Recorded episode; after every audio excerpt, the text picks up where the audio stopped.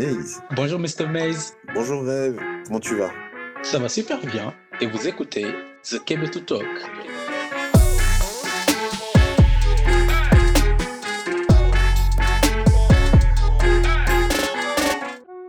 Bonjour à tous, bonjour Rêve. Bonjour Mr. Maze, Nagadef. Ouais, ça va et toi, tu vas bien? Ouais, ça va tranquille. On revient pour une nouvelle émission du Québec to Talk. Exactement. Et on va parler du pétrole aujourd'hui. Euh, pétrole au Sénégal, opportunités et défis. Euh, et à cette occasion, on a le plaisir d'avoir euh, euh Farino avec nous. bonjour Farid. Bonjour Maze, bonjour Rêve, comment allez-vous? Oui, ça va.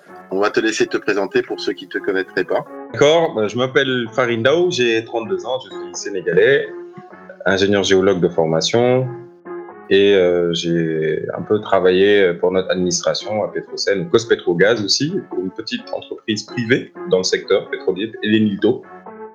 Et j'ai publié un bouquin euh, donc, euh, qui s'intitule L'or noir du Sénégal il y a à peu près un an et demi, en avril 2018, pour expliquer justement les tenants et les aboutissants de cette industrie qui est un peu naissante, nouvelle pour nous et qui nous a valu beaucoup de, de polémiques, notamment entre, entre acteurs politiques.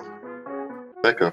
Euh, du coup, j'ai juste un, un, en termes d'un point de vue introductif, euh, qu'est-ce que du coup ça, ça a suscité? C'est-à-dire que tu as effectivement écrit un livre sur, bah, sur, sur, le pétrole. Et, qu'est-ce que derrière, en fait, quelle a été la vague que tu as pu, euh, que tu as pu absorber, que tu as pu suivre, en fait, concernant justement ce livre et, et tout ce qui s'en est suivi? Comment, quel est ton ressenti justement aujourd'hui après, après, après le recul, quoi? Euh, le ressenti, c'est que les Sénégalais ont besoin d'informations. Ils ont besoin d'une information qui est factuelle, qui est euh, dépassionnée et qui est simple. Il y a beaucoup d'informations qui est disponible, euh, qui est aussi produite à la fois par le gouvernement, mais aussi par les opposants, etc. Mais cette information, elle est souvent hyper spécifique ou trop complexe les gens ne comprennent pas. Et c'est pour ça qu'au final, on, ne débat pas, mais on, adopte des postures et des positions en fonction de sa sensibilité politique ou, affective, on va dire. Et, moi, mon, objectif en écrivant ce bouquin, c'était de, ramener les choses aux faits, euh, donc les faits, rien que les faits, comme on dit. Et, et j'ai eu de très très bons retours. J'ai rencontré euh, environ 3000 personnes entre la diaspora et le Sénégal dans des petites réunions de 100, 100 150 parfois, 50, 40 personnes dans des partis politiques, dans des lycées, dans la banlieue de Dakar, dans la diaspora en France, à l'université Cheikh Diop, à l'université de Saint-Louis. Et franchement, les gens, à chaque fois, ils sont friands d'informations. Et pour moi, c'est surtout ça l'enseignement que j'en tire. Après, d'un point de vue personnel, oui, c'est une satisfaction de, de terminer ce travail qui m'a pris un demi. Euh, et qui a qui m'a permis aussi d'améliorer mes connaissances parce que c'est comme un mémoire ou un doctorat ou c'est quelque chose entre les deux et ça permet d'asseoir les connaissances quoi. Moi, je l'ai lu, hein. c'est un, un, ouvrage très, très euh, important pour moi, surtout pour les Sénégalais. J'ai milité pour une très, très grande diffusion donc, de, de l'ouvrage euh, que je recommande presque à tout le monde hein, à chaque fois qu'on se pose euh, ces questions-là. Mais maintenant, ça nous permettra justement de, de, montrer à nos, à nos auditeurs, à notre audience que donc, tu es quelqu'un qui, qui t'y connaît pour avoir travaillé dessus avec les compétences, mais fait des recherches pour produire ce, ce type d'œuvre. Euh, du coup, la pr première question va être, on dit que l'exploitation commencera, donc l'exploitation du pétrole au Sénégal commencera en 2021 et que celle-ci va avoir un impact important sur l'économie du pays. Est-ce que vous confirmez cela? Alors, deux choses. Euh, je pense qu'il faut parler d'abord de pétrole et de gaz. Le Sénégal a découvert plus de gaz que de pétrole. On parle beaucoup du pétrole parce que je pense que d'un point de vue symbolique, c'est ce qu'on retient avec euh, l'image de l'Arabie saoudite ou en Afrique le Nigeria, l'Angola. Mais on a certes découvert du pétrole, mais aussi du gaz. Et pour les dates, euh, on va commencer à exploiter le, on va commencer à exploiter le gaz au large de Saint-Louis à partir de 2022 sans doute. Et pour le pétrole, ça va être 2022 ou 2023. Euh, concernant les impacts euh, économiques, il y a deux aspects à voir. Le premier, c'est les impacts directs, c'est-à-dire ce qu'on va tirer directement de, de l'exploitation du pétrole en tant que revenu. Ça ne va pas tant changer la structure profonde de notre économie. Je m'explique. Une étude du FMI, donc par rapport aux deux gisements qui vont entrer en production à partir de 2022 et 2023, c'est-à-dire le gisement gazier au large de Saint-Louis, GTA, et le gisement pétrolier au large de Sangomar, euh, SNE. Ces deux gisements vont rapporter des revenus euh, qui représenteront 15% de notre budget et environ 6% du PIB. Donc, euh, ce ne sera pas supérieur, par exemple, à ce que ramènent les impôts et domaines, ce ne sera pas supérieur au transfert des émigrés, euh, ce sera même bien inférieur, et ce sera aussi inférieur à ce que fait rentrer la douane sénégalaise. Donc, c'est pour dire que les, revenus directs ne seront pas extraordinaires. Et j'explique pourquoi. Le Sénégal va produire environ 100 000 barils de pétrole par jour. Un baril, c'est une unité de mesure qui représente 159 litres. Et euh, en comparaison, les États-Unis en produisent 12 millions par jour, l'Arabie saoudite 11 millions par jour, la Russie aussi environ 11 millions par jour. Donc bon, euh, entre, quelqu'un qui a un salaire de 100 000 francs et quelqu'un qui a un salaire de 11 millions, euh, c'est pas pareil quoi. Donc, on ne va pas devenir un, émirat. Par contre, oui, ça, ça va apporter quelque chose. 15% du budget, c'est pas négligeable. Ça peut servir à améliorer. Ah, c'est très, très important d'ailleurs. Oui, voilà. Et dernière chose, c'est euh, ça, c'est les impacts directs. Les impacts indirects peuvent être intéressants, et notamment par rapport au gaz, qui va permettre de mhm. produire une électricité moins chère. Parce que le gaz euh, est un combustible efficace pour produire de la chaleur, chaleur qu'on transforme euh, on utilise pour faire la vapeur d'eau transformée en électricité. Et donc, ça, ça pourra diminuer le prix de l'électricité peut-être de 40%. On verra. Ah ouais, ça c'est du pouvoir d'achat important pour les Sénégalais, ça. Exactement. Et de la productivité euh, pour les entreprises. Mmh. Et, et euh, question, du coup, effectivement, quand tu dis qu'effectivement on ne va pas produire assez de, en tout cas suffisamment de pétrole par jour, pour qu'on puisse parler vraiment de, un impact assez exponentiel pour l'économie du pays. Euh, tu le vois en fait sur une, sur une certaine durée. Est-ce que, est que dans, un, dans un futur moyen, est-ce qu'on pourrait effectivement voir augmenter cette capacité de, de, de, de, production en fait? Alors, il y a deux choses aussi là. C'est qu'un gisement de pétrole, lorsqu'on commence à produire donc euh, l'huile qui est dedans, quand je dis l'huile, je fais référence au pétrole évidemment, c'est qu'on passe, euh, qu'on commence par un minimum de production, puis ça passe par un, plateau de production, un maximum, avant de décliner euh, sur le long terme. Donc, le Sénégal, son maximum de production, il va l'atteindre à partir de 2026, on va dire, jusqu'en 2033, 34. Et ensuite, à partir de 2034, ça va baisser inexorablement. Et euh, vers 2044, 2046, il y aura plus de pétrole normalement dans ce gisement. Euh, maintenant, on pourrait découvrir d'autres gisements euh, qui pourraient euh, augmenter nos, réserves. Et si on augmente nos réserves, on pourra produire davantage. Concernant le gaz, on, a, on a découvert trois gisements gaziers. Celui qui est à la frontière sénégalo-mauritanienne, au niveau de la frontière maritime, donc GTA, qui sera exploité par BP, Cosmos et Petrosen à partir de 2022. C'est ce que je disais tout à l'heure. Mais on a aussi découvert deux autres gisements, donc celui de Teranga au large de Kayar et de Yakar qui est aussi au large de Kayar. Et ces deux gisements-là, euh, eux par contre, ne, ne vont rentrer en production que euh, sans doute à partir de 2026 ou 2027. Et eux, ils vont augmenter euh, notre capacité de production de gaz. Et c'est un gaz qui est exclusivement dans nos eaux territoriales et donc on aura une production de gaz plus importante que la production de pétrole. Du coup, euh, est-ce que c'est pas un signe d'ailleurs qu'on fasse ces découvertes-là très récemment euh, Ce qui veut dire qu'on commence seulement à s'intéresser en fait à notre sous-sol hein, au final.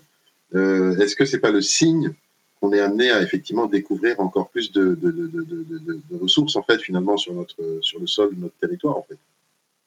Alors ça dépend. Il faut voir d'abord qu'on s'intéresse au sous-sol sénégalais depuis très longtemps euh, les, premières, euh, les, premières, les premiers travaux pour, pour essayer de voir quelles étaient les zones propice à receler des, des, hydrocarbures, donc pétrole ou gaz, avait lieu dès les années 1930 déjà. Et les premiers forages. Ah bon, quand même. Oui, les premiers forages au Sénégal ont eu lieu en 1952, bien avant même l'indépendance. Et jusqu'en 2014, on a effectué environ 170 forages dans le pays, onshore comme offshore, mais essentiellement onshore, c'est-à-dire sur la terre ferme. Offshore, c'est en mer. Et euh, sur ces 170 forages, j'en avais quelques-uns qui avaient permis de faire des découvertes, soit qui n'étaient pas exploitables, comme le pétrole euh, lourd qui avait été découvert au large de la Casamance dans les années euh, fin des années 60, début des années 70, et donc qui est toujours là-bas, mais qui est un pétrole inexploitable car trop lourd, trop soufré, etc. Sinon, on a aussi découvert du gaz à Djamnyadjo et du gaz pas loin aussi, euh, sur le plateau de Thiès, à Gadjaga. Et ce, ce, gaz est vendu à la Socosim qui l'utilise dans ses centrales. Mais c'est un gaz euh, de, de, volume très négligeable. Les découvertes depuis 2014 sont les premières découvertes commerciales d'envergure. Avant, on n'en avait pas, mais ça fait très longtemps qu'on cherche. Et c'est d'ailleurs pour ça qu'on a découvert. Donc, ouais, je ne savais pas que ça faisait aussi longtemps qu'on cherchait. Mais c'est bien. C'est bon aussi. Euh, et du coup, euh, Farid, comment en fait, parce que là, effectivement, on est, on est dans la logique de voilà, l'objectif de, ce, de, cet enregistrement, c'est vraiment de voilà, d'essayer de, voir objectivement ce que l'on peut euh, avoir, en tout cas en termes, nous, les Sénégalais, comment on peut bénéficier effectivement de, de cette matière euh, première et comment du coup on, peut construire une industrie autour du pétrole aujourd'hui au Sénégal? Alors, c'est une question intéressante. Euh, ma position n'est pas forcément la plus orthodoxe sur ce point-là. Euh, moi, je pense qu'on ne doit pas construire une industrie autour du pétrole. il faut plutôt utiliser l'argent du pétrole et du gaz pour construire une société euh, dans une société, il y a l'économie. Pour moi, c'est, ça va dans ce sens et pas dans le sens inverse. Et construire une société qui va être décarbonée, qui progressivement va pouvoir se passer euh, un peu des, des, en tout cas de la dépendance aux hydrocarbures et à l'argent du pétrole et du gaz. Parce que le risque qu'il y a à construire une industrie, par exemple, dire on va devenir des fabricants de gros bateaux FPSO les FPSO, ce sont les grosses plateformes, euh, et des bâtiments flottants qui sont utilisés pour euh, stocker le pétrole. Euh, et, c'est là où les tankers, donc les gros bateaux qui font le transport de pétrole dans le monde, vont venir enlever ce, pétrole. Si on, si on se lance dans l'hyper-spécialisation pétrolière, c'est justement l'erreur à ne pas commettre parce que on risque de consacrer beaucoup d'argent, de débat, de passion, d'énergie pour une industrie qui est certes à haute valeur ajoutée, mais qui ne va pas produire beaucoup, beaucoup d'emplois, d'abord, euh, parce que sur les plateformes, il y aura maximum 500 personnes quoi, qui vont travailler, et sur les FPSO, et ensuite, sur, à terre ferme, sur la terre ferme, pardon, il y aura des, petites entreprises, des plateformes logistiques, etc., qui vont euh, travailler, donc, euh, et ça va faire partie des effets induits, qui ça pourrait créer, je sais pas, entre 5, 10 000, 15 000 emplois maximum. Or, au Sénégal, on a 100 000 personnes, 100 000 jeunes, pardon, qui entrent tous les ans sur le marché de l'emploi. Et pour les absorber, il faudra penser autre chose que pétrole ou gaz.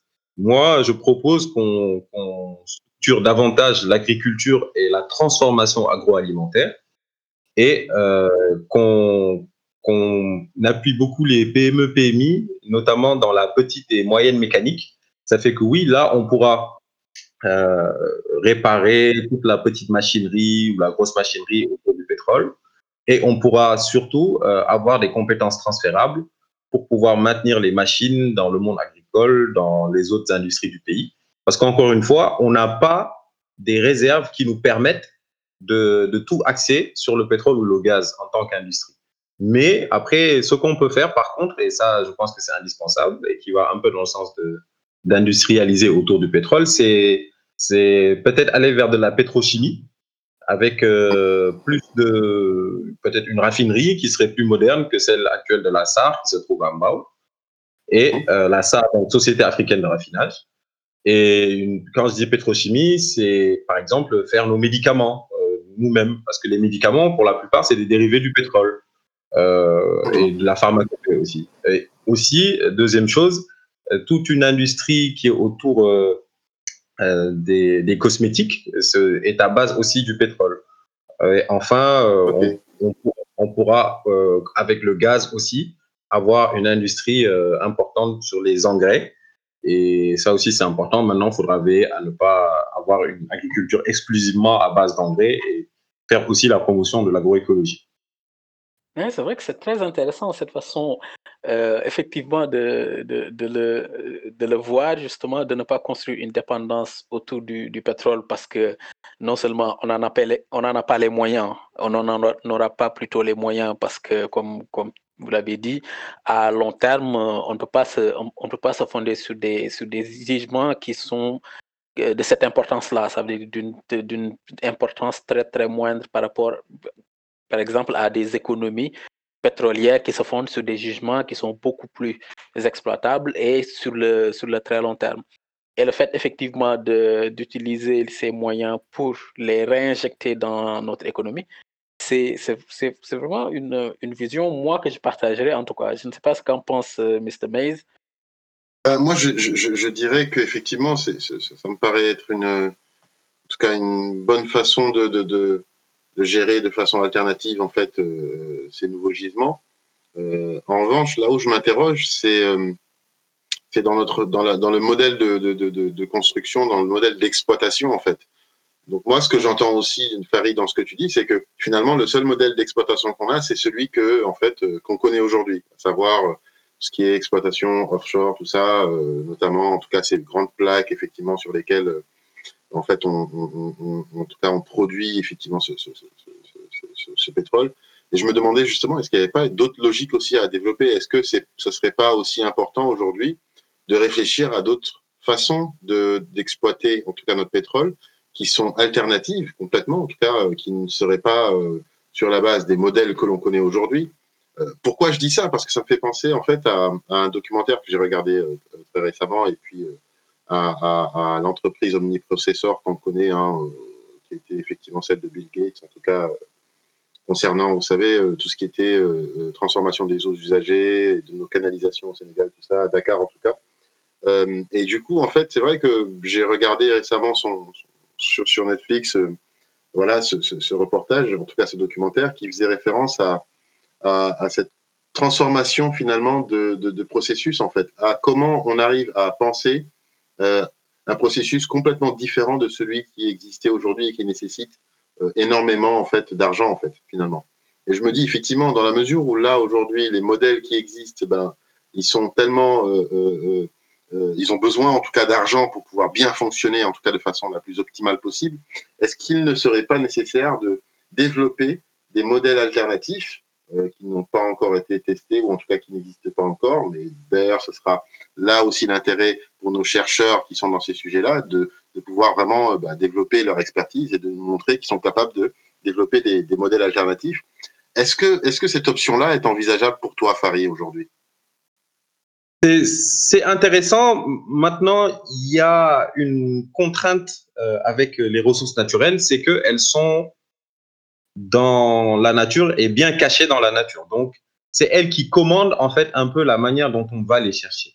Par exemple, pour savoir s'il y a du pétrole dans le sous-sol, il est indispensable de faire un forage. Il n'y a aucune méthode euh, de surface ou à distance, euh, satellitaire, euh, écho, etc., qui permet de savoir à 4 km sous terre s'il y a une roche qui contient du pétrole ou pas. Il faut forcément faire un forage pour le voir. Et, et donc, mhm. quand, quand, quand on dit ça, et quand le pétrole se trouve, on estime peut-être que le pétrole se trouve en mer, comme ça a été le cas, ce qui a été découvert au Sénégal, il faut emmener bah, un bateau. Depuis que l'humanité est humanité, on amène des bateaux, de euh, des bateaux sur la mer, et ensuite c'est un bateau qui doit avoir un appareil de forage. Et, donc ça, dans le, mode de production, euh, il y a effectivement des avancées, les, technologies sont de plus en plus fines, etc. Mais euh, est-ce que pour un pays comme le nôtre, notre objectif à nous, nous qui avons des problèmes pour payer les bourses, pour euh, donner de l'emploi à tout le monde, pour avoir des rues qui sont propres, un système de santé qui marche, etc. Est-ce que notre problème, c'est d'essayer de faire avancer la technologie pétrolière ou bien c'est d'optimiser les 20 ans ou 25 ans de, de suppléments budgétaires qu'on aura pour essayer de, entre guillemets, faire du rattrapage économique ou économico-social, etc. Moi, je suis plutôt pour la seconde option. Certes, on peut innover, on peut pousser pour la recherche, mais je veux dire, euh, si on avait des, des gisements peut-être de plus grande taille et une réserve financière qui nous permettrait de, de, de financer à perte même de la recherche, etc., euh, on pourrait euh, là se lancer un peu dans, dans cette voie-là. Mais moi, je privilégierais, pour le, le, cas échéant, donc dans le cas de notre pays, euh, un réinvestissement euh, dans de l'emploi de masse et dans la structuration un peu de l'économie. C'est pour ça que je dis que on peut, par contre, dans dans l'utilisation de la ressource une fois qu'elle est produite, on peut là innover, c'est-à-dire euh, Mmh. faire de la pétrochimie, faire euh, des engrais, faire des cosmétiques, faire des médicaments, et tout ça avec cette ressource, et ensuite prendre une partie et la réinvestir dans des secteurs qui sont complètement décorrélés du pétrole. Parce que si tu réinvestis l'argent que tu gagnes du pétrole dans le secteur du pétrole, euh, comment tu arrives à, avoir des effets induits sur le reste du corps social ou corps économique J'en doute. Ok. Je pense qu'effectivement, en tout cas, on pourrait, euh, vraiment échanger euh, sur le long terme sur ces questions-là, précisément, effectivement, parce que là, il est question de modèle de développement, en tout cas, modèle de production bah, du pétrole, tout simplement, au Sénégal. Euh, euh, quelles sont pour toi les opportunités aujourd'hui pour notre pays au regard justement de, tout ce potentiel-là que le pétrole peut, constituer pour, euh, bah, pour nos concitoyens en fait? Il y a plusieurs opportunités. D'abord, un peu d'emploi, ça faut le dire. On va former des, à l'Institut national du pétrole et du gaz, donc euh, qui a été euh, créé il y a maintenant euh, trois ans et qui a eu sa première promotion qui a fini peux nous parler justement de cet institut-là rapidement? Oui, donc je disais que cet institut a été créé par décret, hein, Institut national du pétrole et du gaz. C'est un institut qui est dirigé par euh, un Sénégalais qui euh, est ingénieur, euh, qui a travaillé à Schlumberger euh, pendant, pendant plus d'une dizaine d'années, euh, donc au, au Proche et Moyen-Orient. Il était responsable de la formation là-bas. Il a fini, commencé ingénieur, il a fini responsable de la formation donc, pour toute la région. Donc quelqu'un de très compétent, de très euh, posé. euh, bon, c'est Agui Bouba pour ne pas faire sa publicité. Et, et donc l'INPG euh, va normalement se déplacer sur le site de Diamniadio. Pour l'instant, ils sont sur Dakar. Ils vont se déplacer sur le site de Diamniadio euh, avec euh, des locaux euh, assez importants. Les, entreprises multinationales qui sont au Sénégal appuient l'INPG, notamment Total qui a, lors de la négociation du contrat pour avoir le bloc de Rufisque Offshore Profond, Total a, versé euh, 10, millions de, 10 millions de dollars pardon, à l'INPG Mhm. et va- verser à nouveau 10 millions de dollars. Et c'est un institut qui est très sélectif et qui ne forme euh, que pour la spécialisation. C'est-à-dire il faut être ingénieur pour pouvoir y être pris et la formation dure un an et demi et elle est, elle est, dispose, elle est dispensée sur le même modèle que celui de l'Institut français du pétrole. Donc c'est un institut coup, de euh, haut là- niveau. là, là, là, tu pointes juste euh, pour moi ce qui, ce qui correspondrait à une faiblesse en fait de cet institut. Ce que tu es en train de dire, c'est qu'effectivement, il faut être ingénieur pour euh, y accéder, en tout cas pour faire la formation. Mais quid de tout ce qui est autour du pétrole et du gaz? Euh, Enfin, je veux dire, euh, aujourd'hui, en fait, on aura besoin de juristes, typiquement. je parle pour nous, rêve en plus, effectivement, Oui. on est juristes. Je me dis, en fait, c'est juste indispensable que des juristes puissent effectivement déjà être dans la boucle dans ce genre de, de, de, de, de, de formation, tout simplement, en fait, parce qu'il y a des aspects juridiques, il y a des aspects financiers. Bah, en fait, la finance, tout simplement, la finance dans, dans, dans, justement euh, toute cette, industrie-là, elle est, elle est réelle, en fait, et effectivement, on a besoin de professionnels, d'experts qui puissent maîtriser à fond ces sujets du pétrole et du gaz, mais et en même temps euh, intervenir vraiment en amont euh, dans, cette, dans ces questions-là. Comment ça se fait qu'en fait, tous ces volets-là n'ont pas été pris en compte? Parce que le fait de sélectionner uniquement des ingénieurs, je trouve que c'est dommage. Pour, une, pour en tout cas, pour la mission que se donne l'Institut. En fait, l'INPG a vocation à former dans tous ces domaines que tu cites.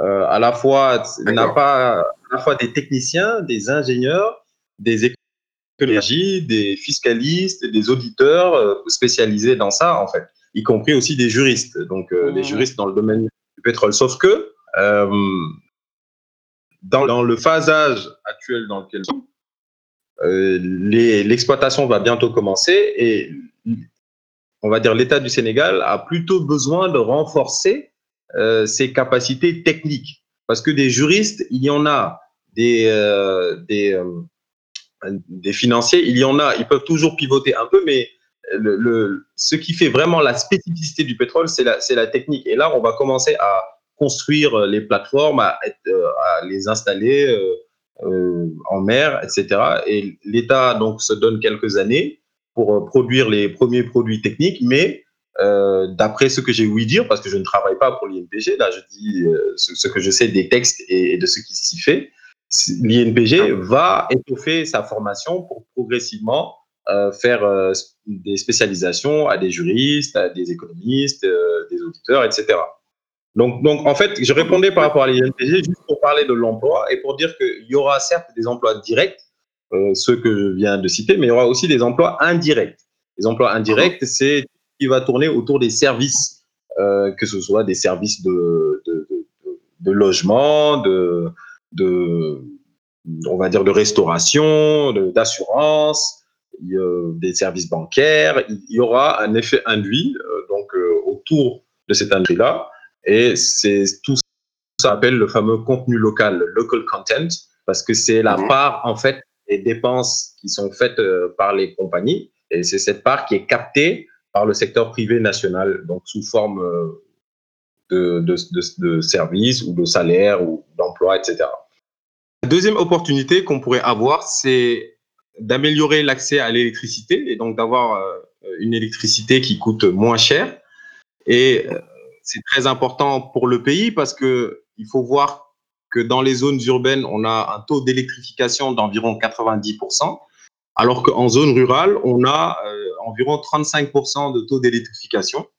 Ce qui, si on voit qu'il y a la moitié des Sénégalais qui vivent euh, dans les zones rurales, ça nous donne environ 4 euh, millions de personnes qui n'ont pas accès euh, à l'électricité dans notre pays. C'est pas négligeable. Or, si on arrive à avoir une électricité moins chère avec le gaz comme combustible, couplé aux énergies renouvelables, on pourra donc améliorer sensiblement l'accès à l'électricité en zone rurale. Et qui dit accès à l'électricité dit euh, une meilleure conservation des aliments, donc amélioration de la santé, dit ouais. accès à l'énergie, donc euh, des hôpitaux qui peuvent s'installer, dit accès à l'énergie, donc euh, accès à l'information, et aussi c'est des enfants qui peuvent réviser le soir lorsqu'ils viennent à la maison, etc. Donc c'est ça peut ça peut vraiment être un, un pivot de ce point de vue, au-delà du fait que ça peut libérer de la productivité pour des entreprises. Enfin, la troisième opportunité, c'est celle qui concerne euh, l'afflux financier, ce qu'on va tirer de la rente pétrolière. Et mmh. cet afflux va représenter environ 15% de notre budget. Sur 25-30 euh, ans, ça va représenter 6-7% du PIB. Mmh. Et c'est c'est quand même de l'argent qu'on pourra réinvestir euh, dans de l'éducation, de la santé, euh, donc dans des politiques budgétaires. Mais il y aura aussi une partie de cet argent qui va pas aller dans des politiques publiques, pardon, et qui va plutôt aller dans un fonds d'investissement qui est le fonds 6, donc qui va être rénové. Et ce fonds 6-là va réinvestir euh, cet argent dans du, de, dans de l'equity ou dans des bons du trésor, dans de l'immobilier, je ne sais pas, pour faire fructifier l'argent. Parce que c'est et créé spécifiquement dans, dans le cadre de, de, de, cette industrie pétrolière naissante, en fait. Il a été vraiment créé dans ce cadre-là. Oui, en fait, Fonds 6 a existé déjà, mais euh, son, c est, c est, on va dire sa capitalisation, ses, ses actifs vont être, euh, vont être améliorés avec l'argent du pétrole qui, en partie, vont être versés dans, dans, dans un fonds spécial au Fonds 6 et ce fonds spécial, qu'on appelle le fonds intergénérationnel, euh, le chef de l'État en parlait euh, lors de la concertation sur le pétrole et le gaz l'année dernière. Donc, ce, ce, ce, ce, fonds intergénérationnel va permettre en fait de faire fructifier l'argent. Parce que ce qu'il faut voir avec l'argent du pétrole, c'est qu'il est non seulement euh, volatile, c'est-à-dire que tu as tes revenus, ils sont en fonction du prix du baril. Plus le, si le baril monte ou descend, tu peux te retrouver soit, soit l'Eldorado, soit tu te retrouves dans des problèmes comme le Congo, le Tchad, le Venezuela. Quoi.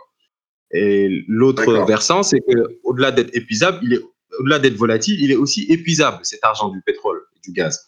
Épuisable, ça veut dire que dans 25 ou 30 ans, il n'y en aura pas. Et, et si on s'habitue à, à, avoir euh, des, des, dépenses euh, somptuaires ou même des augmentations de salaire ou des subventions à l'essence, qui sont toutes des choses à faire, euh, et les économistes en général déconseillent, si on s'habitue à vivre comme ça avec l'argent du pétrole, on va se retrouver avec des modes de vie et des habitudes qui sont un peu euh, qui sont surévalués. On, on, aura vécu un peu au-dessus de nos moyens d'un point de vue durable.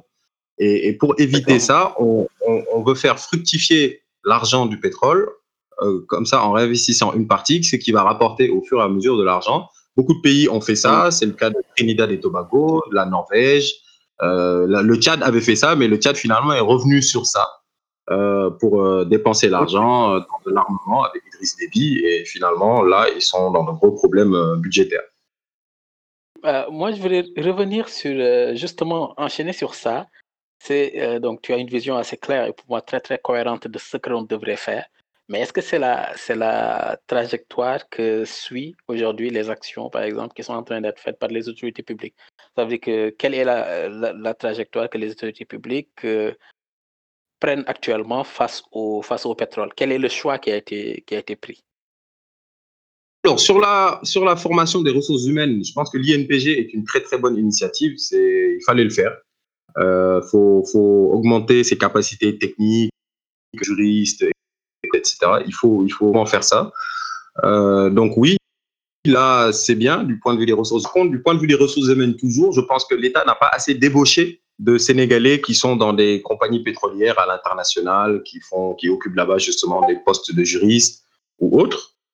Euh, il faut faire rapatrier une bonne partie de la workforce, de la force de travail euh, pétrolière sénégalaise qui est à l'étranger. Et Ah. à mon avis, de ce point de vue-là, le gouvernement en a déjà fait venir certains, mais euh, traîne encore. Il y a aussi Mhm. la question de l'information par rapport au grand public. Euh, Aujourd'hui, le pétrole dans notre pays, c'est juste euh, l'opposition qui accuse le gouvernement et le gouvernement qui, qui répond à l'opposition et qui dit circuler, rien à voir. Euh, pour moi, euh, au, lieu, au lieu de faire un ping-pong entre opposition et pouvoir, il faut que de plus en plus l'administration, le ministère du pétrole et de l'énergie, le COS Pétrogaz, euh, tout le monde, Petrosen, parle de plus en plus avec la population et informe. Parce que ce n'est que ça qu'on arrivera à avoir un débat qui est crispé et à avoir des consensus Mm. forts parce que c'est une ressource stratégique qui est là pour 25 ans, 30 ans. Ça ne sert à rien que ceux qui sont là fassent des choses et ceux qui viendront de les détricotent. Donc ça, c'est la deuxième chose. La troisième, c'est sur la transparence. Je pense que il y a des efforts à faire. Le code pétrolier a été changé. Ça aussi, c'est une bonne chose euh, parce Mhm. qu'on avait un code qui était plutôt attractif. Maintenant, on a un code pétrolier qui euh, se concentre plus sur, euh, on va dire, notre capacité à gagner de l'argent à partir des ressources qu'on exploite. Euh, c'est dans la logique des choses. Euh, maintenant, euh, ce code pétrolier doit, à mon avis, renforcer davantage encore, en tout cas dans son décret d'application qui n'est pas encore sorti, doit renforcer davantage les questions de transparence, notamment les appels d'offres, pour moi, qu'il faut rendre exclusifs. Parce qu'avant, c'était juste des manifestations à intérêt. On, vous voulez un bloc pétrolier pour explorer. Vous vous signaliez Mhm. donc à l'État du Sénégal. Mais maintenant, dans le nouveau code pétrolier, on dit qu'il faut faire des appels d'offres. Mais on a aussi gardé le fait que euh, si les appels d'offres finalement ne trouvent pas de consensus, le président peut encore octroyer de manière discrétionnaire par décret euh, à quelqu'un qui se manifesterait. Pour moi, il faut couper ça. Au point de vue institutionnel aussi, il faut que l'Assemblée nationale ait de plus en plus de poids euh, dans euh, l'octroi peut-être des blocs, le contrôle euh, de, certaines opérations financières notamment, euh, en renforçant la CENTIF qui s'occupe aussi de l'inspection financière. Et ça, d'un point de vue institutionnel, je pense qu'on doit repenser nos mécanismes de contrôle, de justice, de transparence pour qu'on dépasse un peu les débats qu'on a de manière euh, qu'on a à, à, à l'heure actuelle. Et ça, il n'y a que le gouvernement qui peut avoir cette sensibilité et faire cet effort. Malheureusement, euh, il y a une, crispation avec l'opposition. J'espère qu'on va arriver à dépasser ça. Euh, autre chose, c'est que oui, on a des instruments financiers. Le Fonds 6 existe déjà et euh, mmh. il va juste être rénové pour pouvoir utiliser cet argent. Et euh, voilà, la Sénélec aussi est en train de transformer, euh, en tout cas de, oui, de transformer ces centrales qui fonctionnent au fuel pour les mettre mmh. convertibles au gaz pour que quand le gaz commencera à être produit, que ces mêmes centrales puissent prendre directement ce nouveau combustible pour produire de l'électricité. Donc il y, a, il, y a, il y a des choses qui sont faites, des avancées. Il y a des choses sur lesquelles on est en retard. Il y a des choses sur lesquelles on n'a pas bougé, notamment les, les réformes institutionnelles, en tout cas certaines, euh, et une plus grande indépendance de la justice aussi, parce que le secteur pétrolier est corruptogène, on le sait. Il faudrait des corps de contrôle de l'IGE, de l'OFNAC, euh, de la justice en général vis-à-vis de l'exécutif, pour qu'on puisse traiter euh, avec diligence et sévérité les cas de corruption qu'il y a ou qu'il y aura. Essentiel, question essentielle, effectivement, la corruption. Il faut vraiment, faut vraiment la combattre du mieux qu'on pourra. De toute façon, je pense que c'est capital. Euh, du coup, la question des jeunes, en fait, Farid. Du coup, moi, je suis jeune aujourd'hui, je ne sais pas, entre, entre 23 et 25, 27 ans. Euh, j'ai envie effectivement de travailler dans ce domaine, dans, dans, le pétrole, quoi. En fait, je, je, me dis, je me pose la question, quelles sont les opportunités pour moi, en fait, en tant que jeune aujourd'hui, jeune sénégalais, euh, dans cette industrie naissante? Les opportunités sont nombreuses. Il y a, tout à l'heure, euh, j'évoquais rapidement le contenu local et les opportunités sont essentiellement de ce côté-là. Euh, il y a des opportunités de création d'entreprises dans le secteur euh, proprement dit du pétrole. Qu'il s'agisse des entreprises dans le secteur logistique, parce que les plateformes ou les bateaux ou les, les, ingénieurs, etc., auront besoin de supply. Donc, qu'il s'agisse de nourriture, de transport, tout simplement. Il peut avoir des compagnies qui vont faire le transport d'hélicoptères, même si ça, c'est des investissements qui sont lourds. Il y a aussi de l'ingénierie qui peut être faite, de, de, de, l'ingénierie, c'est-à-dire moi qui suis ingénieur géologue, qui ai, fait mon mémoire d'ingénieur sur le, la géophysique, je pourrais, par exemple, monter un petit cabinet d'ingénierie en géophysique. Et euh, il y a une loi sur le contenu local qui va protéger un peu les, mhm. les entreprises privées sénégalaises pour qu'elles puissent avoir un accès prioritaire à compétences égales, évidemment, euh, mhm. euh, pour qu'elles puissent avoir un accès prioritaire aux marchés euh, qui seront euh, donnés par les multinationales à des sous-traitants. Donc, si une multinationale dit qu'elle veut faire traiter des données euh, géophysiques ou géologiques, etc., le cabinet, moi, que j'aurais créé, euh, s'il propose un prix à peu près dans le même ordre de grandeur que ce que proposeront d'autres cabinets internationaux, mon cabinet va gagner. Euh, il y a aussi la question euh, de la protection des emplois de juniors. Parce que les, mmh. un jeune Sénégalais qui est, euh, qui est formé ici à l'INPG ou à l'université Cheikh Anta Diop ou en France, ou, etc., et qui veut revenir, hein il, il, me semble en fait que dans, aussi dans la politique de, de, contenu local, on va insister pour que les, les positions de juniors, les, les, ingénieurs qui ont entre 0 et 4 ans d'expérience, soient réservées à des Sénégalais. C'est-à-dire, même si une, une multinationale, par exemple, ne voit pas un profil, elle doit aller le, le former, prendre un jeune Sénégalais, le former. Mais les opportunités. ça, c'est dans le dispositif de la loi, ça? Va être dans le dispositif de la loi, il me semble, D'accord, ok, c'est très intéressant, ça. oui. clairement, euh, c'est le, genre de disposition qui peut effectivement inciter les Sénégalais de la diaspora à, se dire ben, bon, ben, ok, je peux rentrer parce qu'effectivement, je sais que si je rentre, j'aurai un job assuré. C'est un sujet capital pour les, pour les jeunes de la diaspora. Assuré peut-être pas assuré, par, protégé par la loi, mais pour être assuré, il faudrait qu'il y ait assez d'emplois. Et, et c'est là où je vais venir à, la seconde partie de mon, de mon, raisonnement. La majorité des emplois qui seront créés par le pétrole et le gaz le seront de manière indirecte.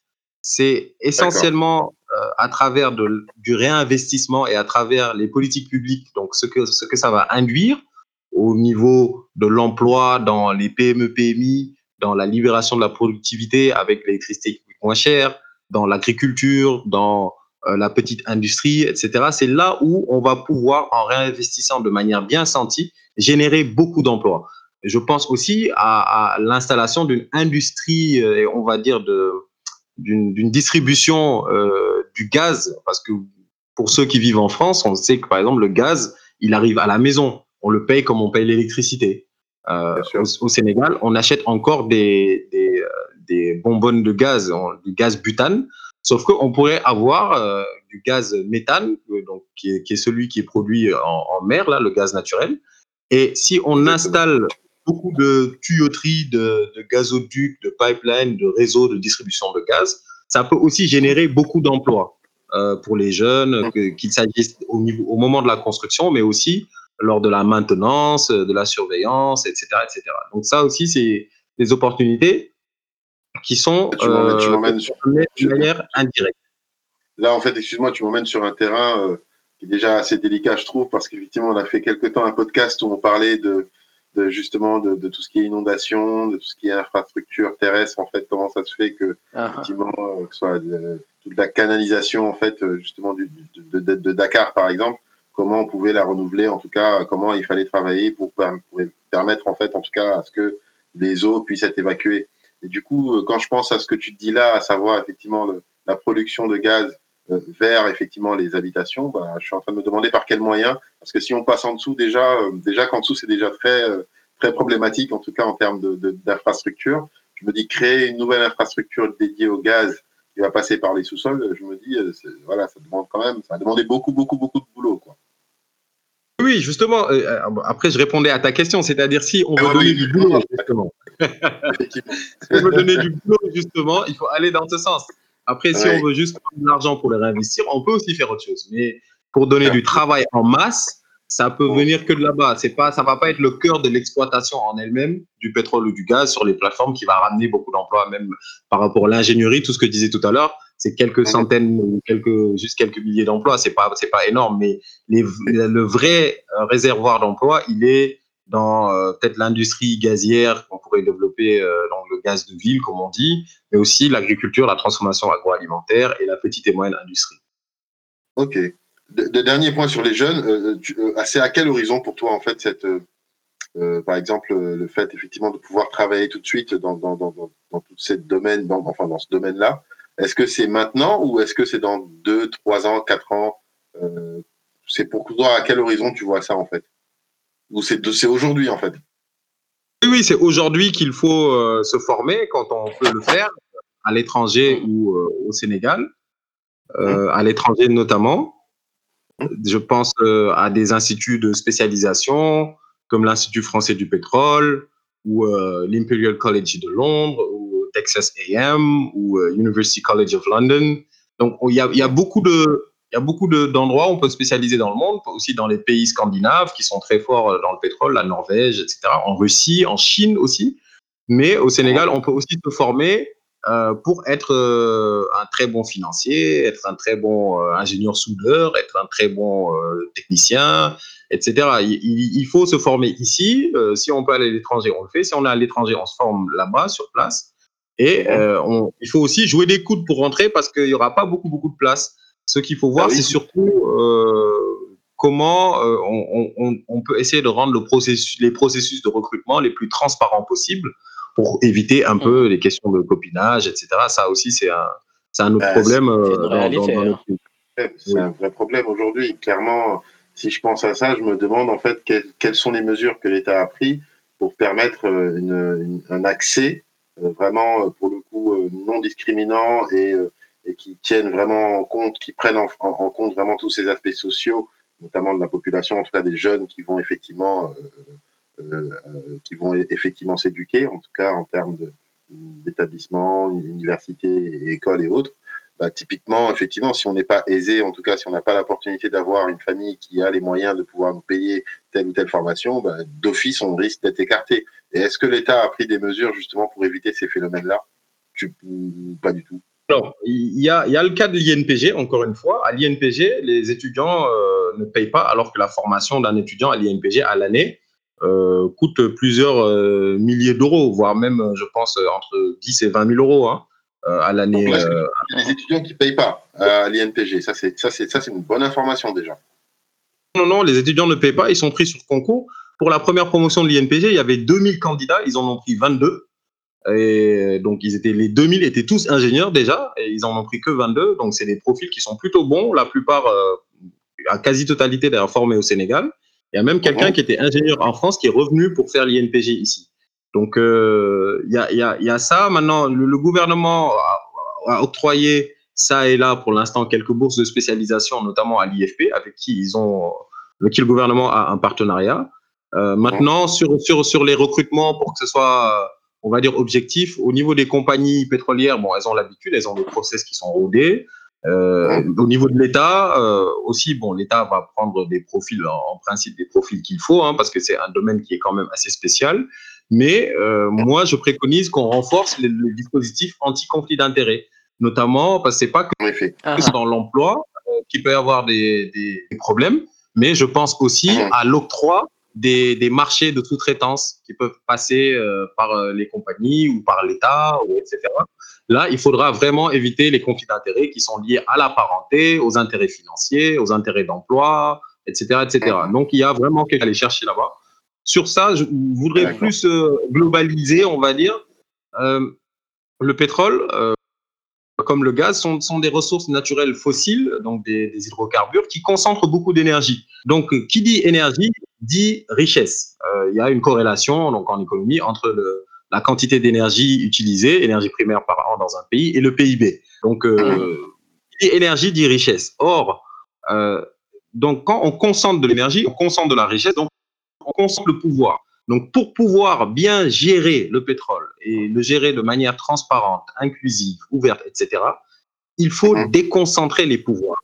Parce que si tu as un pouvoir qui est concentré par rapport à une, une ressource naturelle qui, elle, déjà concentre euh, la richesse et donc le pouvoir de manière consubstantielle, si ton dispositif institutionnel, lui, ne fait pas dans la déconcentration, ne multiplie pas les, les sas de contrôle, ne, déconcentre pas les pouvoirs de décision et de sanction, tu te retrouves en fait comme des, dans, dans la situation de pays comme le Nigeria ou l'Angola, où tu as un hyper-président qui décide de tout, dans toute l'administration, pour tout le monde, tu as des conflits d'intérêts, euh, en veux-tu, en voilà. Énorme, et pour ouais. éviter ça, il nous faut transformer fondamentalement même notre modèle de gouvernance. C'est pour ça qu'en fait que le pétrole, les gens ont l'habitude de dire oui, c'est une malédiction, etc. Moi, je dis non, le pétrole, c'est juste en fait une ressource naturelle qui ne réfléchit pas et donc qui ne maudit pas ou qui ne bénit pas. C'est juste que cette ressource naturelle, en fait, révèle qui nous sommes et comment nous sommes organisés. Et, ça, c'est la thèse un peu d'un anthropologue qui s'appelle Timothy Mitchell et qui le dit dans son bouquin Carbon Democracy.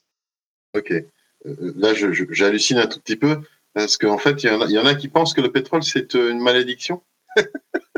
Oui, oui, oui, oui. Ah, non, mais en fait, ça ne vient pas de nulle part. hein. C'est, c'est parce qu'il y a eu des pays, notamment, des pays, notamment, justement, qui ont eu le pétrole et qui se sont, euh, comme on dit, endormis sur le laurier parce qu'ils pensaient que comme ils ont le pétrole, bah, les, les- les, mannes financières du pétrole vont pouvoir leur assurer une prospérité sur le long terme. Et ils ont euh, négligé, par exemple, de- du, du réinvestissement dans des, dans des domaines stratégiques comme l'éducation, la santé, les Ça, c'est de la infrastructures, négligence. etc. Exactement. Et, et ce sont. Oui, oui, non, mais en fait, mais c'est un réflexe qui a été relevé dans pas mal de pays, jusqu'à ce que ça s'appelle vraiment la, la malédiction des, du pétrole ou des matières premières, quoi. Pas Ça a même- euh, Ça a même commencé en Hollande dans les années 60. Ouais, ouais, c'est a- surtout de là-bas que ça, ça vient en Hollande. pour ça que ça, ça s'appelle aussi euh, l'autre nom de la malédiction du pétrole, donc ces situations économiques euh, où euh, quelqu'un se concentre que sur ses ressources naturelles, euh, pétrole, gaz ou autre, et, et délaisse le reste de son économie. Ça s'appelle aussi le syndrome hollandais, de Dutch disease. Ouais, ouais, c'est ça, ça a été connu d'abord euh, aux Pays-Bas dans les années 60. aux Pays-Bas. Je Mhm. connaissais absolument pas, c'est pour ça effectivement que ça me fait rigoler. Moi, je trouve que Ouais, ça- Non, mais c'est c'est très clair au final, c'est vrai que c'est très intéressant. C'est des approches sur lesquelles bah, je- je- j'essaierai de, de dire un tout petit peu plus dessus parce que c'est vrai que c'est intéressant. Notamment le fait de devoir se, de se concentrer en tout cas euh, exclusivement sur ces ressources et du coup bah, en fait délaisser un tout petit peu les autres, euh, les autres pôles de développement. C'est vrai que c'est intéressant, c'est intéressant. Oui, donc euh, bah, je pense que là, on a, on a, on a fait quand même un tour d'horizon qui est très, très euh, donc, intéressant et qui est assez exhaustif donc, sur les opportunités, les enjeux, etc. Mais la question que nous nous posons, c'est quels sont les défis auxquels nous ferons face dans le, dans le futur avec justement le, le pétrole et le gaz, parce qu'on oublie de le mentionner depuis tout à l'heure. Hum, hum, hum. Il y a plusieurs défis. On a des défis euh, que j'appellerais politiques et géopolitiques. Euh, notamment, le défi politique, c'est d'arriver à, à avoir euh, une classe politique qui se parle et qui s'écoute sur le sujet. Euh, parce que des Mhm. décisions stratégiques importantes doivent être prises pour le pays, un code pétrolier voté, loi sur le contenu local, des stratégies élaborées. Euh, en principe, c'est euh, c'est ce à quoi sert le COS pétrogaz. qui, doit être élargi, à mon avis, euh, à l'opposition, à la société civile. Bon, on, en parle, c'est pas encore effectif, mais ça doit être fait parce qu'il nous faut construire des consensus forts sur la manière dont on va gérer cette ressource-là, encore une fois. Parce que si on, se retrouve à se diviser les uns les autres de manière éternelle pour des questions de positionnement politique ou, ou autre, on va se retrouver en fait face aux multinationales qui, elles, vont continuer à pomper et à protéger ce qu'elles pompent. Quoi.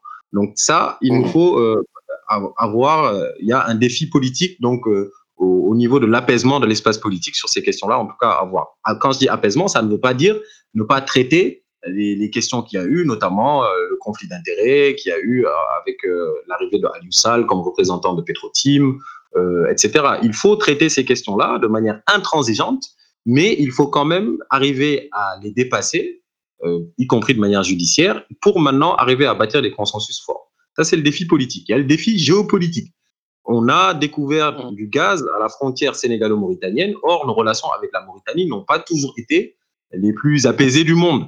Euh, il y a des, des, des pêcheurs euh, qui, qui, régulièrement se font expulser de Mauritanie. Il y a même eu mort de pêcheurs. Euh, la Mauritanie, qui, contrairement à ce qu'on pense, sur le plan militaire, est très très bien armée. je ne divulgue pas de secret d'État, mais la Mauritanie, par exemple, a des capacités aériennes que le Sénégal n'a pas. Euh, ça, c'est une réalité. Euh, L'autre question, c'est la, question du djihadisme et de la sécurisation euh, du pays de manière générale, mais aussi de, des installations en haute mer. Donc, euh, il peut y avoir de la piraterie, des prises d'otages, etc. Et ça, ce sont des défis sécuritaires et géopolitiques qu'il faut absolument prendre en charge et il faut apaiser nos relations avec nos voisins, la Mauritanie, la Gambie et même la Guinée-Bissau qui aujourd'hui est en train de demander la révision des accords des dits AGC qu'on avait avec eux parce qu'on a une zone commune, une zone maritime commune, tampon entre le Sénégal et la Guinée-Bissau où euh, on, on, on, pense qu'il y a du pétrole ou du gaz, mais il faudrait encore une fois faire un forage pour le vérifier. Et euh, sur cet espace-là, il y avait des accords qui disaient que 85% de ce qui est trouvé est à nous et 15% à la Guinée-Bissau. Bon, les Bissau-Guinéens, ils l'ont un peu mauvaise, quoi. Maintenant, ils disent qu'il ouais. faut réviser un peu ces accords. Donc moi, je suis même plutôt pour ça, hein, qu'il faut aller euh, pour faire ce qui peut apaiser. Deuxième chose, c'est qu'on a des défis, euh, on a des défis économiques. Le défi économique, c'est, euh, comme je le disais tout à l'heure, c'est le bon réinvestissement, mais c'est aussi ce qu'on va faire de l'argent en termes de politique publique, notamment sur la santé et l'éducation. Euh, un pays comme le Sénégal a encore des milliers d'abris provisoires où vous avez donc des abris en paille où les serpents côtoient les élèves et ça c'est pas acceptable pour un pays qui euh, aspire à l'émergence ou tout autre concept. En tout cas, il faut que les fondamentaux euh, soient gérés et ça peut être grâce à l'argent du pétrole et du gaz. Maintenant, il faut faire très attention parce que si, par exemple, au lieu de faire vraiment de l'investissement pour améliorer les conditions euh, et votre capital humain, si vous faites euh, juste de, de l'investissement pour une partie du capital humain et pas pour le plus grand nombre, c'est-à-dire augmenter les salaires de manière exponentielle, augmenter les bourses, faire des choses populistes, euh, comme diminuer le prix de l'essence subventionné, vous allez vous retrouver dans des problèmes. Parce que derrière, dès que le prix du baril chute, vous êtes exposé à des, tensions budgétaires et, il y a euh, des tensions sociales qui, suivent. L'autre, défi, c'est le défi euh, écologique. Donc le défi écologique, euh, pourquoi j'en parle? Parce que on va avoir du pétrole et donc on va arrêter d'importer des produits pétroliers. Jusqu'à présent, le Sénégal euh, a une consommation, on va dire, annuelle de produits pétroliers d'environ 2 millions de tonnes par an, euh, ce qui est équivalent à environ 50 000 barils de produits pétroliers par jour. La moitié est produite par la SAR qui importe du pétrole du Nigeria, le raffine et produit de l'essence, du gasoil, etc. Il y a même une partie qui est revendue, revendue au Mali et autres. Et l'autre moitié est importée. Donc, avec le pétrole qu'on va produire, on pourra, nous, euh, directement euh, produire tout ce dont on a besoin ici au Sénégal avec la SAR ou avec une deuxième raffinerie qui sera créée. Or, euh, si, on, si on fait ça, on va se retrouver avec euh, donc de l'essence qu'on n'importe plus et où donc il y aura des taxes qui vont, qui vont partir et donc potentiellement l'essence ou le gasoil peut et va sans doute coûter moins cher. Le, le, le souci, c'est qu'il ne faut pas, euh, de manière artificielle, encore baisser plus euh, l'essence. Moi, au contraire, je pense qu'il faut même maintenir l'essence à, un même prix. Et l'argent qu'on récupère, on le prend pour développer les transports en commun parce qu'on est déjà dans des villes qui étouffent. On est d'abord les, sous les eaux usées, par exemple Dakar, mais on est, on est aussi, les, il y a aussi les eaux de pluie et il y a aussi les, les, les euh, pots d'échappement des voitures individuelles ou transports collectifs vieillissants, etc. Pour moi, une, une, politique bien sentie du point de vue écologique, ce serait la transformation de nos villes, euh, en faire des villes qui sont plus vertes, plus écologiques, et surtout, c'est développer des modes de transport en commun qui sont confortables et propres. Et pour ça, euh, au lieu de prendre de l'argent et de subventionner de l'essence pour qu'on se retrouve avec beaucoup de voitures, parce que comme l'essence coûtera moins cher, même les étudiants vont acheter des petites voitures d'occasion, comme en France. Et après, on va se retrouver avec des embouteillages à n'en plus finir, il y en a déjà beaucoup, et une pollution qui ira crescendo. À quoi ça sert d'avoir une richesse si vous avez après une qualité de vie qui baisse Pour moi, il faudrait investir ça pour avoir un cadre de vie qui est meilleur. En effet. En effet, en effet, effectivement, euh, très pertinent. Euh, euh, du coup, je, je, m'interrogeais sur effectivement la présence des entreprises internationales dans ce secteur-là. En fait, comment on, je vais le dire de façon assez, assez brutale, mais comment on peut s'approprier notre propre ressource de façon, de façon business en fait Comment faire en sorte de de, de, de, en fait, systématiquement faire appel à ces entreprises internationales ou en tout cas à, systématiquement à ce que ce soit elles qui euh, aient le monopole sur ces sujets-là. Comment faire en sorte qu'on donne quand même une grosse part d'investissement et de, réalisation à nos entreprises mmh, nationales. À nos locaux, quoi. Ça, ce sera pris en charge en partie dans le contenu local. Le contenu local, comme j'ai dit, c'est ce qui permet, c'est le contenu, euh, on va dire, euh, in situ dans l'argent qui va être généré par les projets pétroliers. Mais de ce que je comprends, toi, c'est euh, comment au départ déjà, pour, pour explorer puis exploiter, comment on peut de plus en plus faire appel au, secteur national, privé national, et ne pas faire appel à des multinationales. C'est bien ça ta question? Exactement. Alors, pour ça, il y a, il, faut, il, faut, il y a deux préalables à poser. Le premier, c'est que l'exploitation pétrolière requiert une grande technicité, puisque oh. l'exploration même et l'exploitation pétrolière requièrent une grande technicité. Puisque nous n'étions pas un pays pétrolier, on n'a pas eu le temps de développer cette expertise technique. Donc ça, ça prend un certain temps. C'est pas dans l'immédiat que vous verrez une société sénégalaise aussi forte que Schlumberger ou euh, CGG ou euh, Subsea 7, qui sont tous des entreprises de services pétroliers ou que Total ou autres, c'est pas, pas demain la veille qu'on verra ça au Sénégal. On peut le développer avec une politique ambitieuse, avec euh, l'ambition d'avoir des, entreprises sénégalaises qui vont faire dans l'exploration pétrolière, renforcer les ressources humaines, les centres de recherche, l'industrie métallurgique. Ici, on peut, on peut aller dans ce sens-là. Encore une fois, pour mmh. moi, ce n'est pas tant la priorité, mais on peut le faire.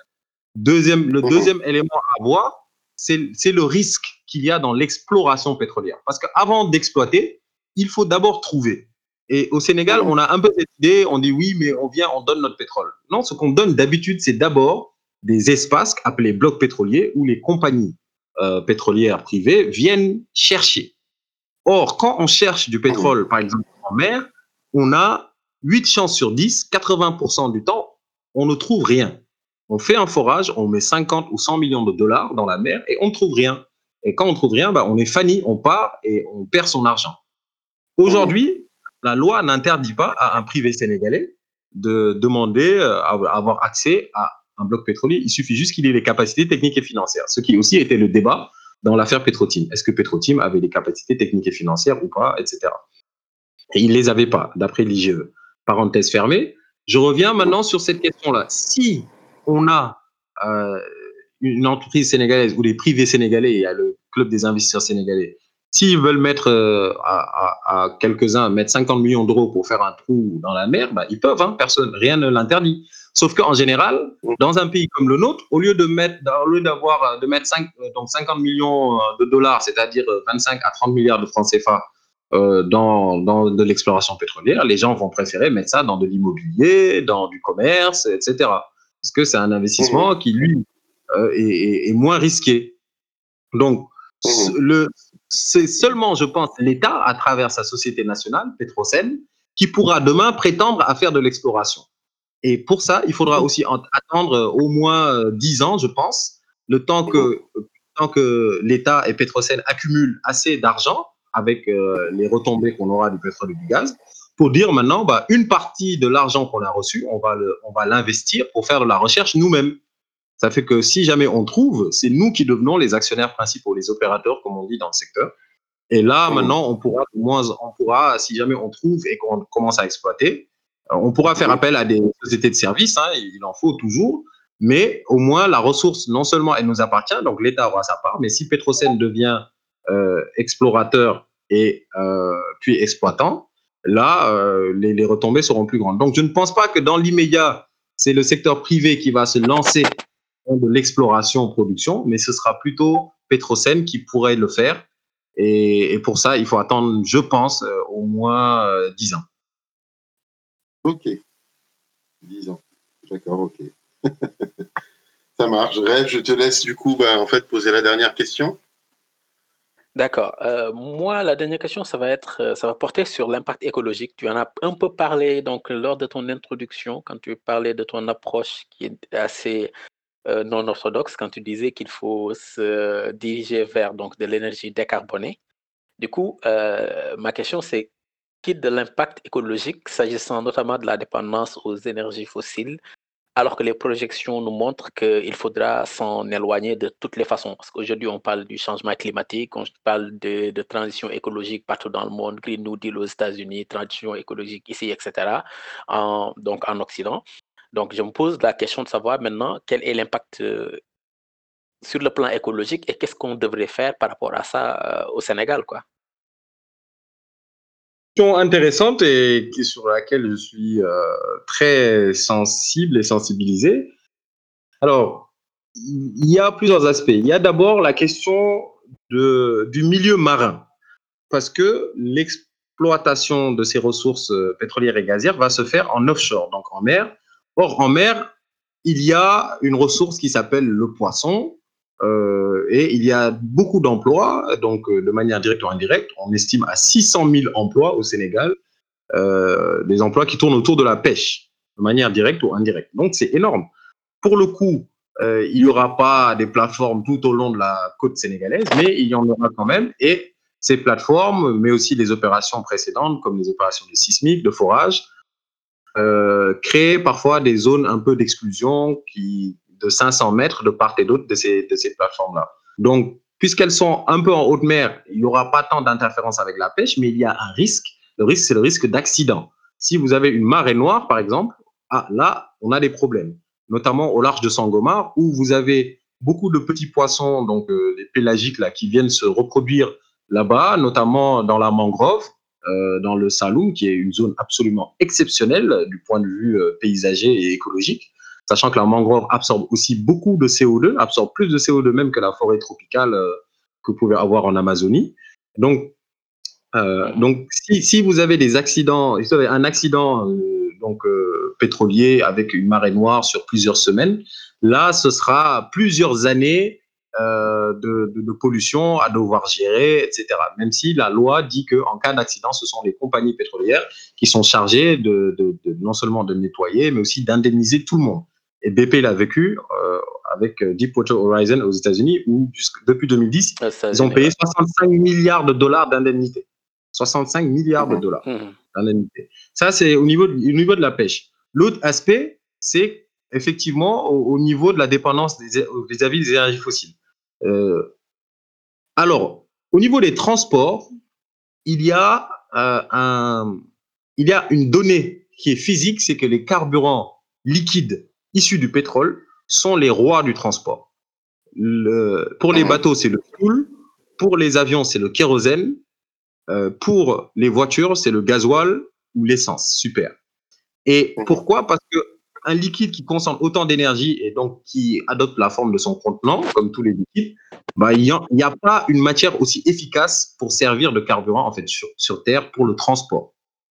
Donc, donc le transport, même si la voiture électrique aujourd'hui, elle représente environ, je pense, 1% des ventes de voitures dans le monde.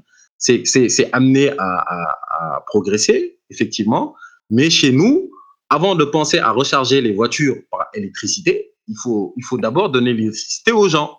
C'est ce que je disais tout à l'heure, euh, dans les maisons. Oui, d'accord. Donc, donc, nous, on va continuer à utiliser les, les carburants pour du transport.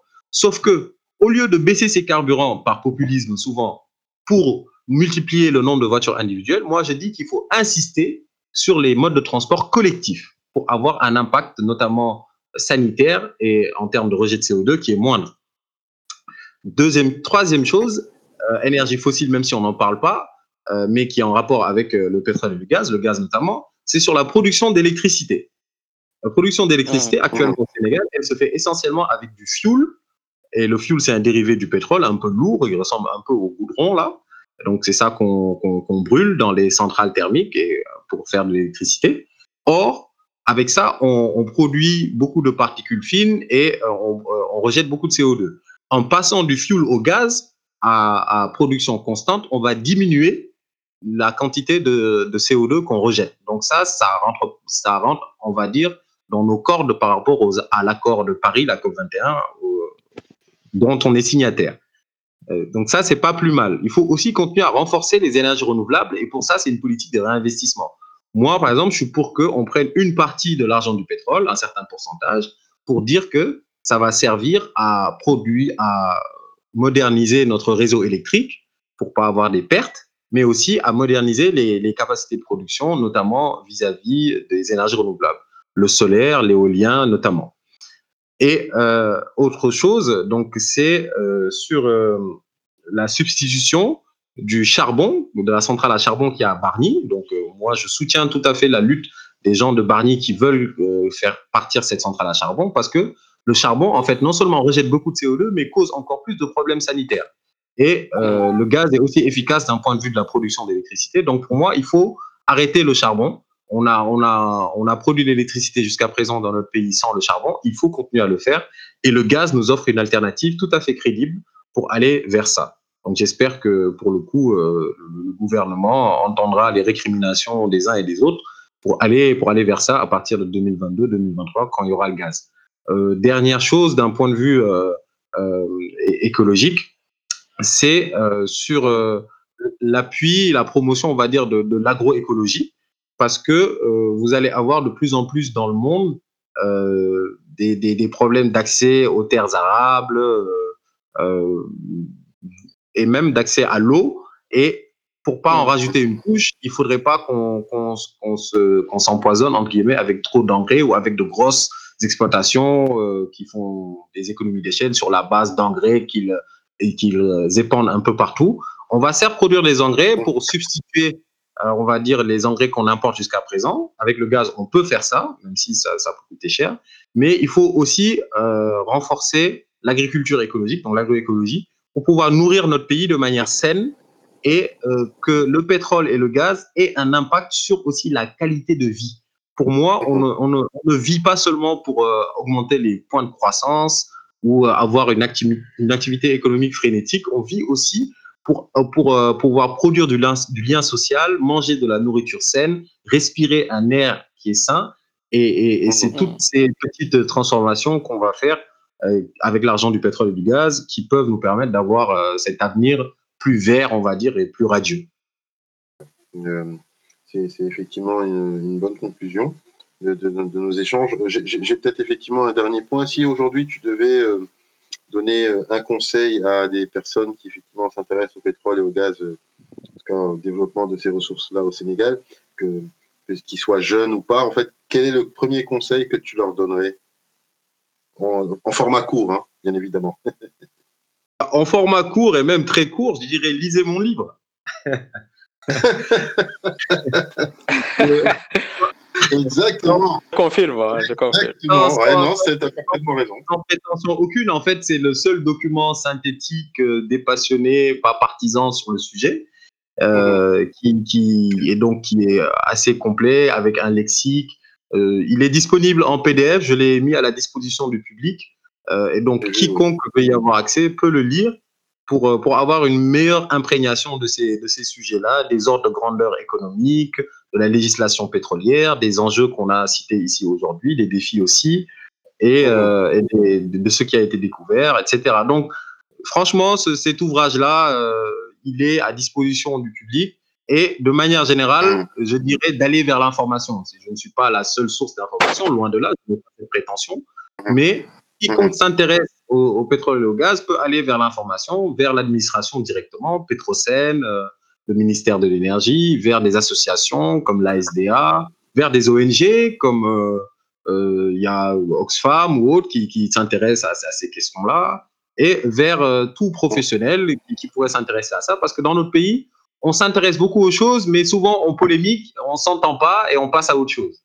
Et là, pour le coup, puisque le pétrole est là pour 25 ou 30 ans, mieux vaut pas passer à autre chose et prendre le temps de bien s'informer.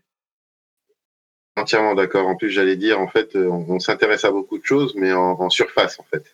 Parce que les gens, effectivement, ils vont passer beaucoup à débattre, à parler, sans pour autant prendre le temps de se cultiver, d'étudier de, de, les, choses dans le fond, en fait. Donc, euh, donc voilà, moi, je, je conseille personnellement, effectivement, à tout le monde, euh, en tout cas pour ceux qui ne l'auraient pas fait, d'acheter le livre, ne serait-ce que pour ce pote, ce pote, le frère qui, effectivement, a fait euh, un magnifique travail de, voilà d'analyse et d'études sur, sur, ce sujet. Et puis pour ceux qui n'ont pas les sous, bah, le livre est accessible gratuitement. Donc, donc j'ai envie de dire, Farid a tout fait. Donc voilà, allez-y, lisez l'or noir, euh, voilà, euh, euh, allez voir effectivement les, ressources qui sont disponibles et puis renseignez-vous sur le sujet. Donc voilà, donc on est arrivé à la, fin de, cet enregistrement. Merci encore Farid, merci pour, pour ta disponibilité et puis ben, ben, Rêve, merci à toi aussi. Merci à toi aussi Mr. Mays. Merci à vous les gars et à bientôt. Et bravo pour ce que vous faites. Je pense que c'est du contenu qui nous manquait et c'est du très très bon travail. Euh, bonjour aussi à tous les auditeurs et à la TL 221. Super, merci beaucoup, merci beaucoup. Bon ben, on se dit à très très bientôt, bien évidemment pour une prochaine émission. Euh, merci Rêve et puis euh, voilà, c'était The Québec Talk. À très très vite les gars.